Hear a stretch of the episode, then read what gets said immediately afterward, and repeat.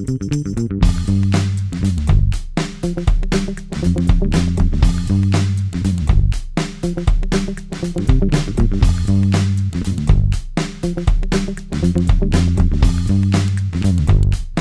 bem-vindos ao Nota 20, programa da Rádio Observador, em parceria com a Iniciativa Educação, programa onde a ciência fala com a educação e, como é hábito, com o professor Nuno Crato. Olá, professor. Ora viva, como está, João Miguel? Professor, nos Estados Unidos, Joe Biden anunciou há poucas semanas a intenção de criar ensino pré-escolar universal e gratuito e anunciou ainda um conjunto de medidas de apoio às famílias para que estas possam acompanhar os filhos. A ideia é aumentar o capital humano no país a partir de uma premissa cada dólar investido nos primeiros anos de vida nas famílias mais pobres tem um retorno de 7 dólares na economia através da subida de salários, redução do crime e até a melhoria da saúde. Quão importante é reforçar a atenção de todos nos primeiros anos de vida e no que diz e o que diz a ciência sobre isso é o tema deste programa. Vamos começar pela pergunta que colocámos no Twitter. O envolvimento dos pais pode ajudar a melhorar o desempenho escolar dos alunos? 90% respondeu sim. Professor, parece não haver, não haver dúvidas, o importante é saber como. Eh, está de acordo? É, é, é que é estou completamente de acordo. Eu até, em certa medida, fico espantado por haver 10% que dizem que não. Eu quase que estaria à espera que 100% dissesse que sim. Mas, eh, mas eh, percebe-se, claro, percebe-se que haja pessoas que pensam que é melhor os pais estarem um pouco longe, mas são muito poucas, muito poucas. E Há estudos mais recentes, da, mais recentes, estou a dizer de há umas dezenas de anos, é esta hum. parte, têm sido feitos. Eh, uma das pessoas que tem feito esse estudo é o nosso convidado de hoje, e eu julgo que era bom passar-lhe a palavra. Muito bem, vamos apresentá-lo. Chama-se Flávio Cunha, é professor de Economia da Universidade de Rice, nos Estados Unidos, Texas.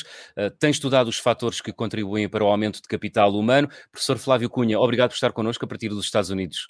Prazer é todo meu. Muito obrigado, João Miguel. Muito obrigado, professor Nuno Crato, pelo convite. Ora, é essa. Flávio Cunha, eu começava pela pergunta que colocámos aos nossos ouvintes com uma interrogação adicional minha.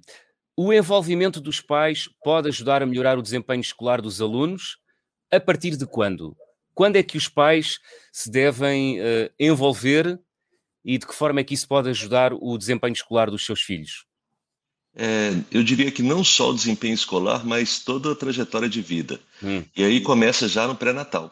Né? Começa com é, o acompanhamento pré-natal é, que, tenha, que tenha regularidade, que, que os pais né, é, sigam as, as, recomendações, uma dieta balanceada, é, pouco estresse, etc, etc. Tudo aquilo que os médicos dizem. Depois passa a partir da primeira infância desenvolvimento de, da, das ligações, a, a, dos vínculos efetivos entre pais e filhos, desenvolvimento da linguagem, tudo isso começa muito cedo e terá repercussão não só na, na, na escolarização daquela criança, né, como que ela irá na escola, mas terá repercussão para muitas coisas além da escola, para o resto uhum. da vida. Eu, eu, eu, perguntava ao professor Nuno Crato no início uh, como, como é que aqui o segredo é como, é isso? Também, também partilha dessa opinião, Flávio. Como é que os pais se devem envolver uh, com os filhos no sentido de aumentar o desempenho escolar uh, dos seus filhos? No sentido de vir a aumentar o, empenho, o desempenho escolar, não é? Porque é. muitas vezes é, um, é, é, algo que tem nada ou quase nada a ver com a escola, ou que aparentemente não tem nada a ver com a escola, mas que depois se repercute mais tarde na entrada na escola que uh, os filhos vão mais bem preparados, vão mais bem socializados, etc. Mas temos aqui um especialista, o professor Flávio Cunha, é um grande especialista internacional destas matérias. Muito bem, então vamos pensar numa situação muito concreta, por exemplo, que a gente pensa sobre a uh, capacidade de leitura de uma criança. Né?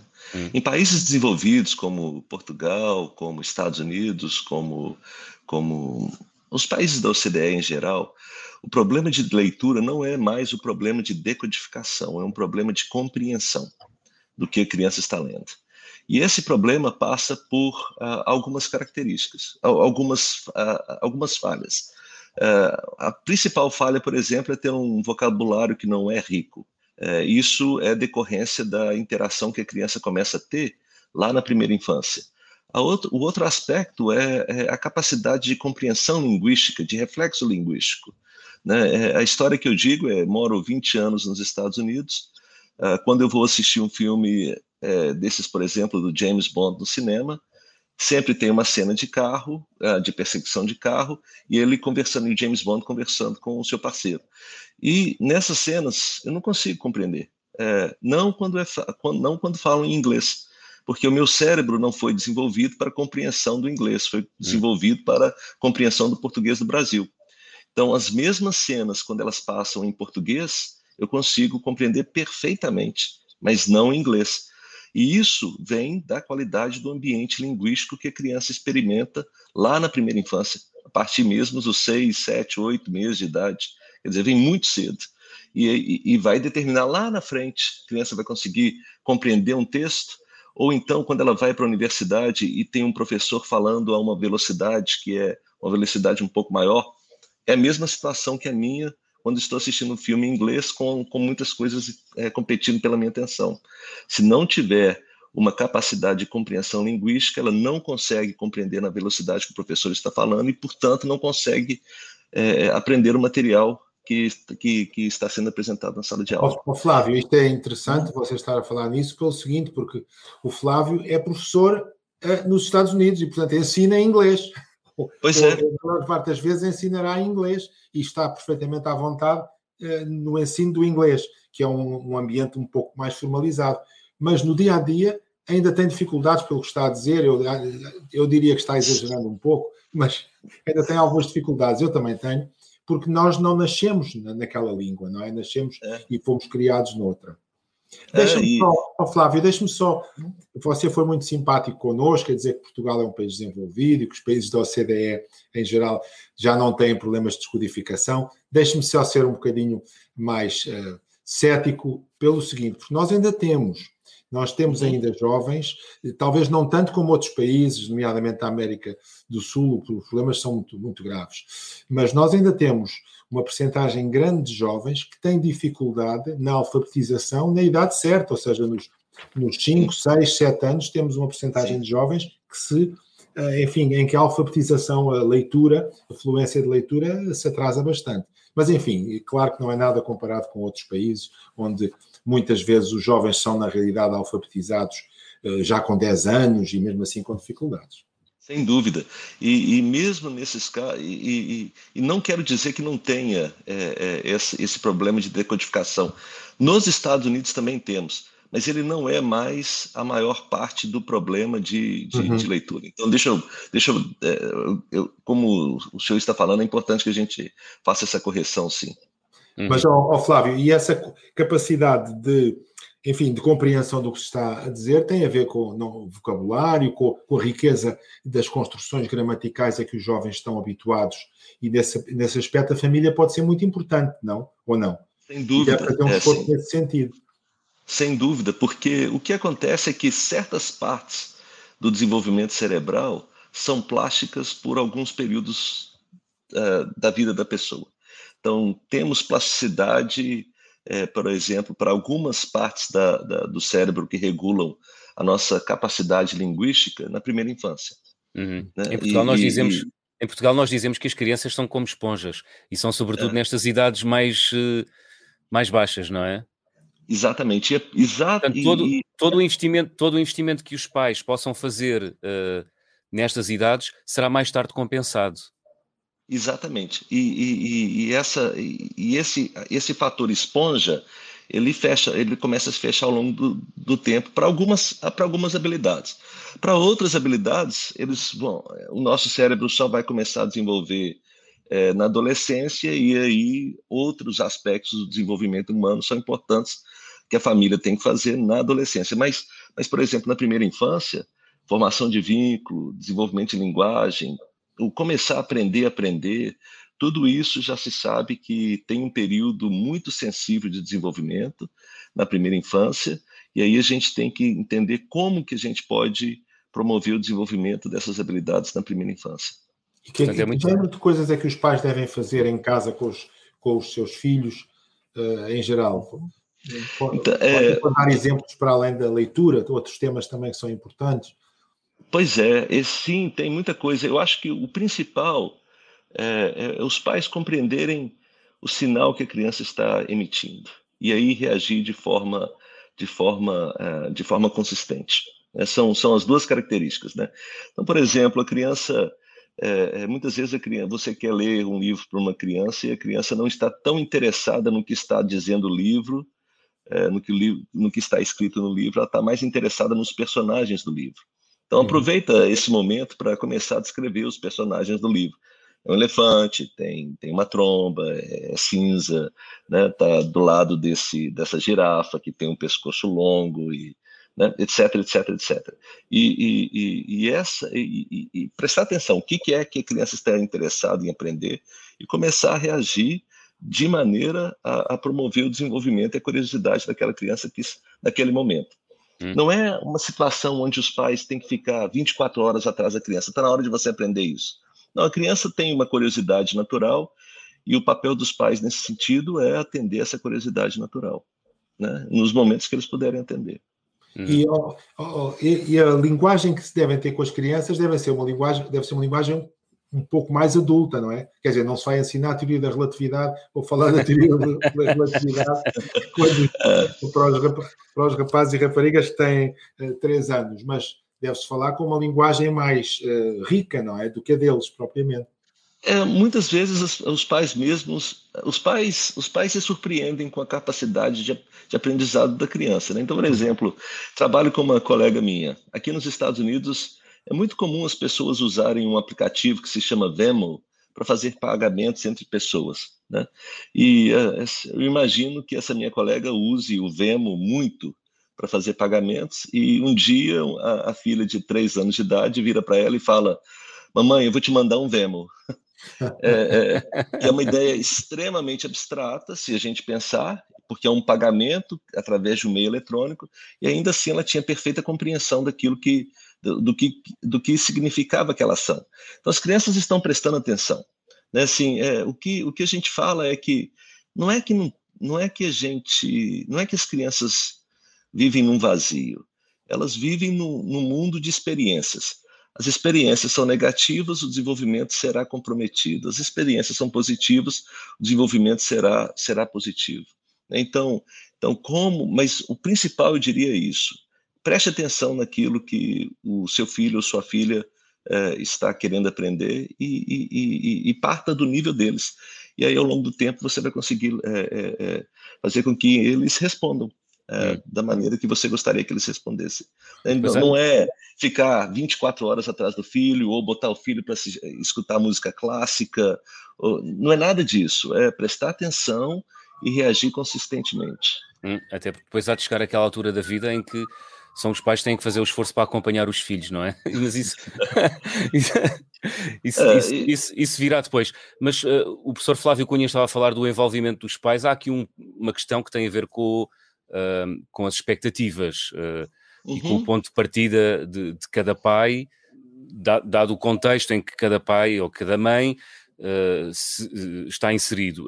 baixas expectativas, é. ou melhor, baixa escolaridade ainda significa baixas expectativas em relação à escola como motor de elevador social, como o motor do elevador social, ou não? Não, não necessariamente nos Estados Unidos. Certamente tem uma diferença entre pais com mais e menos escolaridade. Certamente existe essa diferença média, mas eu diria que a diferença está caindo ao longo do tempo.